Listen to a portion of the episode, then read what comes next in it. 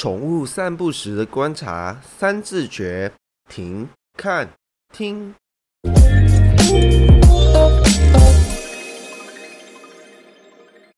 大家好，欢迎回到家和健犬，我是霍三撇。今天呢，主要是来讲散步这件小事情。散步几乎是所有饲主都需要时常进行的活动之一。这个活动不仅是可以让宠物的身体更健康，也可以让宠物的心灵也跟着健康起来哟。啊，忘记说，还有饲主的身体也因为常常陪着宠物们走路，所以间接的运动到了。甚至有些饲主因为养了狗之后，身体消瘦了一圈呢。我绝对不会说是因为荷包被掏空了。所以，我们今天呢，就是要来跟大家分享，在宠物散步时的观察三字诀：停、看、听。那在开始之前呢，可能会有人想说，为什么需要观察宠物散步呢？其实啊，宠物跟人有一个很大的不同点，就是在于宠物不能用语言去表达它自己的想法或者是感受。所以，当我们没有办法用语言沟通的时候，最简单的方式且直接的方式，就是观察宠物们平时的动作，能够借由动作的观察，发现宠物当下的身体是不是有什么不舒服的地方。借由这样子的方式，可以观察宠物的身体是不是有出了什么样的问题，来做及早发现，还是在活动过程中身体有出现不适的状况，甚至也可以拿来用来判断。今天到底适不适合散步，或者是散步的时间是不是应该要缩短一点？你可以想象一下，当你的身体或者是脚不舒服的时候，就算只是简单的走路，也可能会让你的身体更加的不舒服，或者是受伤的情况更严重。所以第一自觉停，顾名思义，就是要在观察狗狗走一走之后停下来时的动作。通常狗狗停下来之后，可能会做的事情像是抓痒。大小便，看看东西，或者是疲累，也有可能是看到它心目中的伴侣。所以啊，当我们看到它停下来之后，你就可以观察：第一个，狗狗的站姿它是怎么站的；第二个，它如果是停下来抓痒的话，我们可以看它都用哪一只脚来去做抓痒；第三个，如果是小便的话，在小男生的部分，如果他是以抬脚上厕所的话，你可以看一下。他是抬哪只脚上厕所？但是如果她是女生，或者是她习惯用蹲着上小便的话，你可以看一下，或者是记录一下她蹲下去上厕所的样子。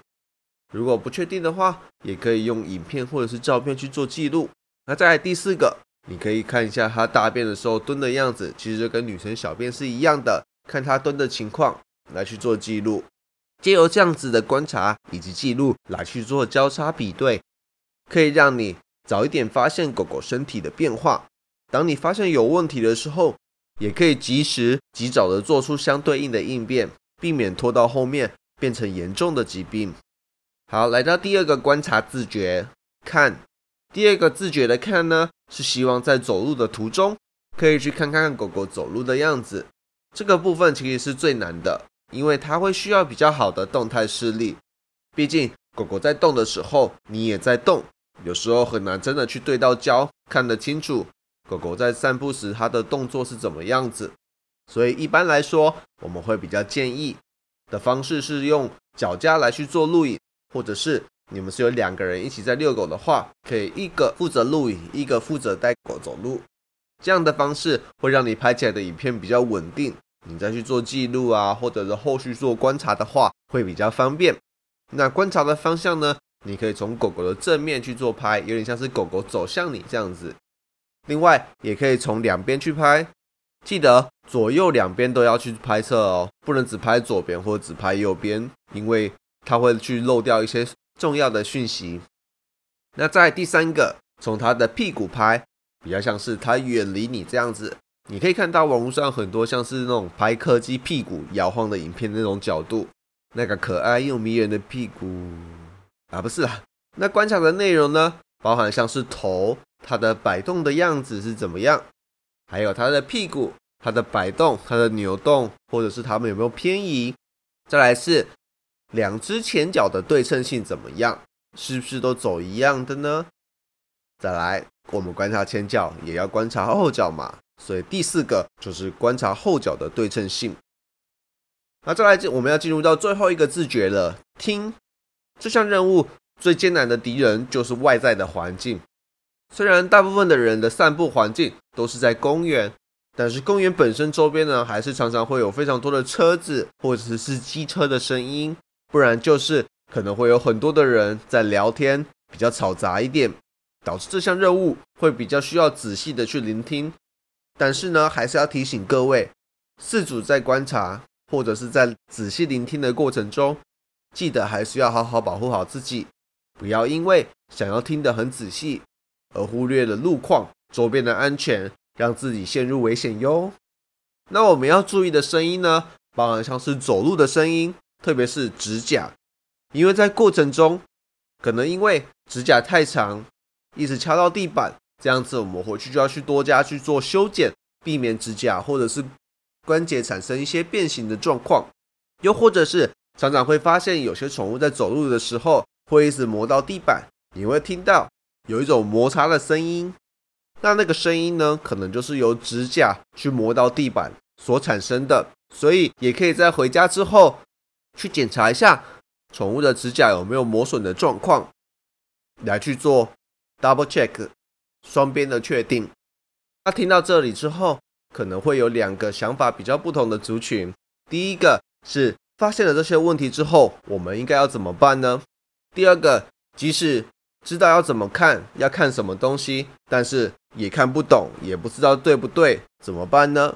那如果你是属于第一种，发现了之后不知道怎么办的话，通常会建议在发现之后观察一下下，它的这个状况是不是持续的。如果这个状况是持续性的话，就可以开始去寻求兽医师的诊断。